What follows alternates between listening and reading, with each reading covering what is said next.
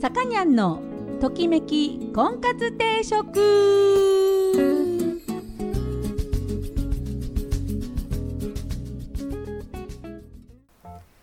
はい皆さんこんにちは。さかにゃんのときめき婚活定食、えー、今週も始まりました。私結婚相談所菩提樹オーナーの、えー、さかにゃんでございます、えー、毎度お聞きいただきありがとうございます。今週もよろしくお願いいたします。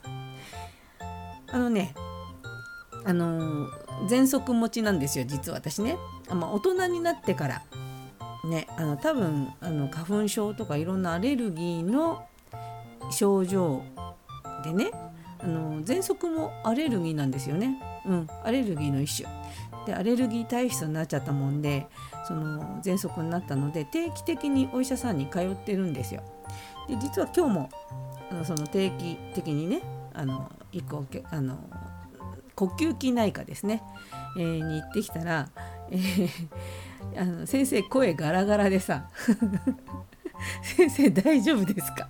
」お風邪ですか?」っつったら「あの声だけなんですよ」とか言って「、先生大きい声出さないでいい聞こえるから」とか言って「先生あんまり大きい声出さないでいいですよ」とか言って、あのー、先生のことを気遣いまして、えー、私も喘息の症状落ち着いてるもんですからねあとあのいつぞやの、えー、大腸検査の際には、えー、非常にお世話になったのでそのお礼をしましてですね。で、えー、いつもの調子どうですかっていう話をしてで最後あの私の方が「先生お大事に」って言って 帰ってきたというね。お医者さんも風邪ひきますからね。はい。それはそうですよね。人間ですからね。で、えー、今日さっさといきましょうね。今日のねあの婚活のテーマを言っちゃいますね、えー、たまにいらっしゃるんですが自虐キャラの方いらっしゃいますよね。もう俺なんてさどうせダメなんだよっていう人です。あの自分に自信を持てないのをこうわざわざ言葉にしてあの自分ってダメなんだっていう人ですよ。であのある部分自分のダメな部分を、まあ、自虐で言う部分にはいいんですけど自分の何もかもがダメだっていう人もたまにいますよね。まあ、そんなことはあの決してなくってあのみんなどの部分かはダメで、まあ、どの部分かはいいところもあるんですよ。でもいいところは言わないでダメなところを突出してダメなところを自虐的に自分で言う、うん、そういうキャラの人ってあの周りにいらっしゃると思うんですけどそういうキャラを手放さないと幸せな恋愛はできませんよっていう今日お話をねしたいと思います。えー、自分で思い当たる節のある人耳が痛い話になっちゃうかもしれませんが、えー、今週はちょっと真面目にそういうのやってみたいと思います。で、えー、音楽の方なんですけどもえっ、ー、とねあのフランキー・ライモンザ・ティーン・エイジャーズっていう人たちがですね大昔ですねロックンロールが流行る前の段階です。30年1930年代とか40年代ぐらいかもしれないなあのねすっごいちっちゃい子12歳ぐらいの子がボーカルメインボーカルで歌っててで、えーと大人が周りをあの囲ってるっていうもうまあオールデイズですね、えそちらを今日短いですよ昔の曲だからね、え、その短い曲を3曲、え、フランキー・ライモンザ・ティーン・エイジャーズの Why Do Fool Fall in Love を聴いてください。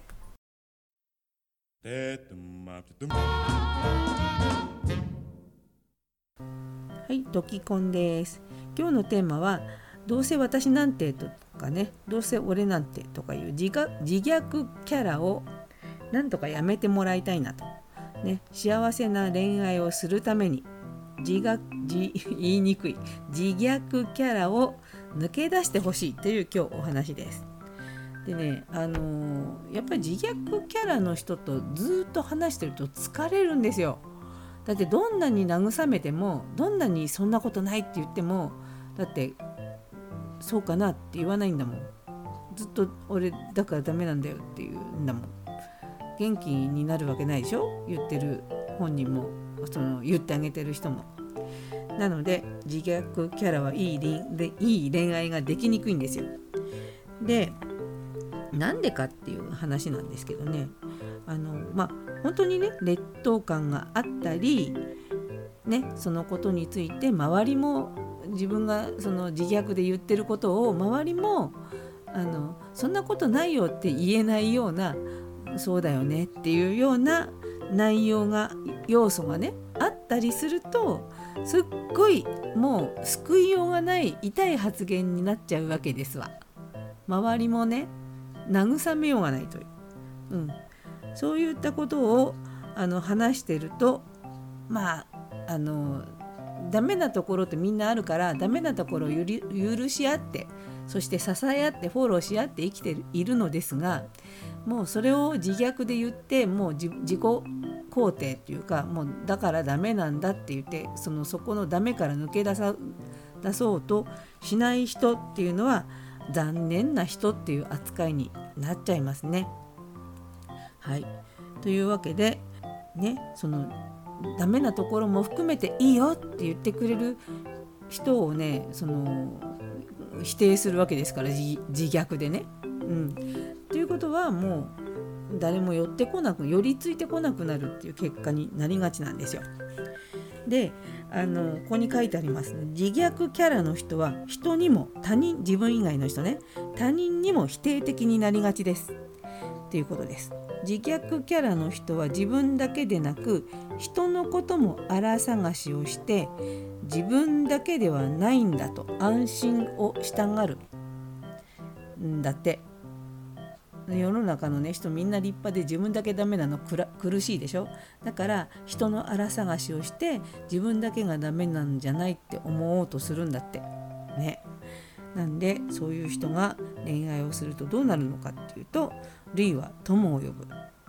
ね同じような人と結びつきやすくなるね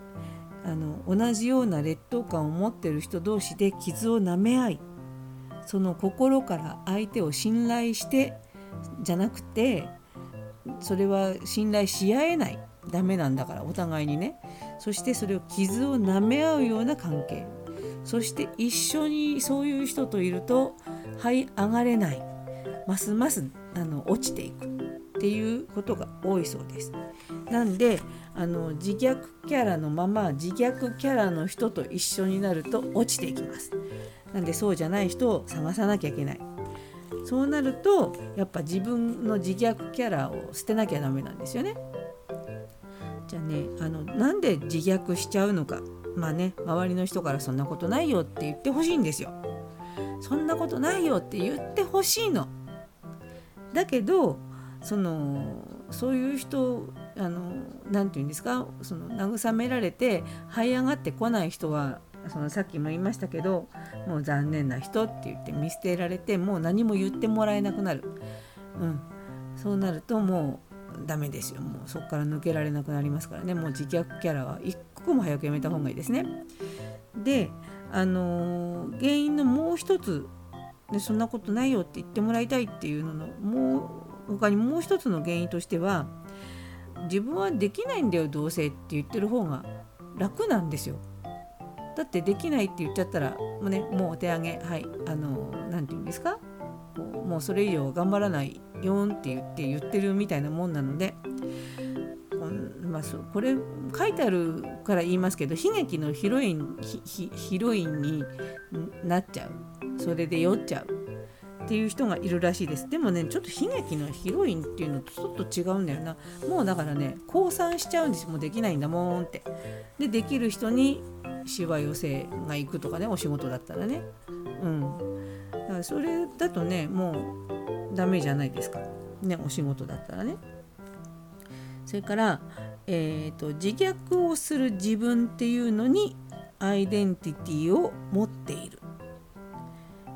うん、なんか自分とか他人を否定することで物事を斜めから見れる人、うん、あの違う意見を持ってる人みたいにあの頭のいい自分みたいな感じであのそういうキャラを出してくる人がいるそうですけれどもあのそんなのは全く格好よくないと。ね、あのどんな状況でもいい面悪い面をきちんと見てそしていい面をね。いい面を褒めていくとかね。褒める、うん、いい面を見いだしてそのより良くしようとする。もし悪い面を言うんだったらじゃあ解決策を言っていきましょうよっていうことなんですよ。ただ悪いっていうだけだとあのあれです。どこぞのあの政治家とどっかの政党と同じですよ。うん、ちょっと政治的な話をしてみました。そしてえっ、ー、とねあとはねあのたまにいますよ。あのサービス精神で自分を貶める人。ね。あのそういうのはあの笑いが取れれば OK です。笑いが取れる自虐。これは大丈夫。だけど笑いが取れるってことは本当の自虐じゃないよね。あの何て言うんだろう。こうじ他のどこかに自分に自信がある。自信があるっていうのとちょっと違う違うかな。あのど他のどこかでその自分っていうものをしっかり確立しているその自虐する部分っていうのがあの自分の一部分であるっていうところですかね。うん、全てを自虐しないっていう、うん、それだと笑いは取れますよ。ね、それも仲間内でね。うん、だからそのもし自虐をするんだとしたら笑い飛ばせるような感じでお話しするのがいいと思いますね。そしてえー、っとですねここに書いてある自虐キャラを抜け出す方法。ね、思考訓練だって。訓練しろと、うん、自虐を言うなってことだね。言わないように。そう心の闇をこうここに書いてある通り言いますけどあの自分も人も否定して心の底からすがすがしい気持ちになる人はまずいません。負の思いを持てば持つほど心だけでなく体にも影響をきたし病気になる人もいるほどですと思考は訓練次第で変わります初めは意図的にでも自分にも周りの人にも肯定する気持ち肯定する目を持って、えー、見るようになるとそれがだんだん習慣化していくっていうふうに書いてありますね。まあ同じ状況にあってもあの、心がねあの前向きな人とすごいさもしい人といますよね。その人次第っていうことですかね。はい。そして、えー、その自虐キャラを抜け出す方法のその2案案って書いてあります案に、えー、自虐している人と距離を空ける、うん、まあ自虐している人はさっきも言いましたが人の足も引っ張る傾向にあります。っていうわけでそういう人とは一線を画して一時期は離れましょうと、うん、そういうことです。自分が自虐からのキャラのだなって思う人はまあ一旦ちょっとそういう自虐からキャラを持ってる自分と同じような人とはちょっと関わらないようにする。っていうことですね。はい。これがあの抜け出す方法の一つだそうです。そして大事な話これね。自虐をしているとブサイクになるうん、自虐している人っていうのは自虐顔になりがち。どこか卑屈さや意地悪なところが顔ある顔になるんだって。ね。はい。だけどあのいいんですよ。あの可愛げがある自虐だったらいいんですよ。やたら自信満々でさ鼻高々の人よりはずっとなんか可愛げがあっていいと思うので全く全く 全く自虐しないでっていうわけじゃないんです。うん。あのずっと自虐してるのが嫌なの。もうどんなに慰めても上がってこない人が嫌なの、うん、なのでまあ最後はね分かった。じゃあ頑張るってね慰めてもらったらあの前向きな言葉でね終わるようにして自虐キャラを抜け出して、えー、いい恋愛にねたどり着けたらいいかなと思います。はい。今日真面目でしたね。はい。えー、音楽の方ですね、えー、フランキー・ライモン the Teenagers I Promise to Remember.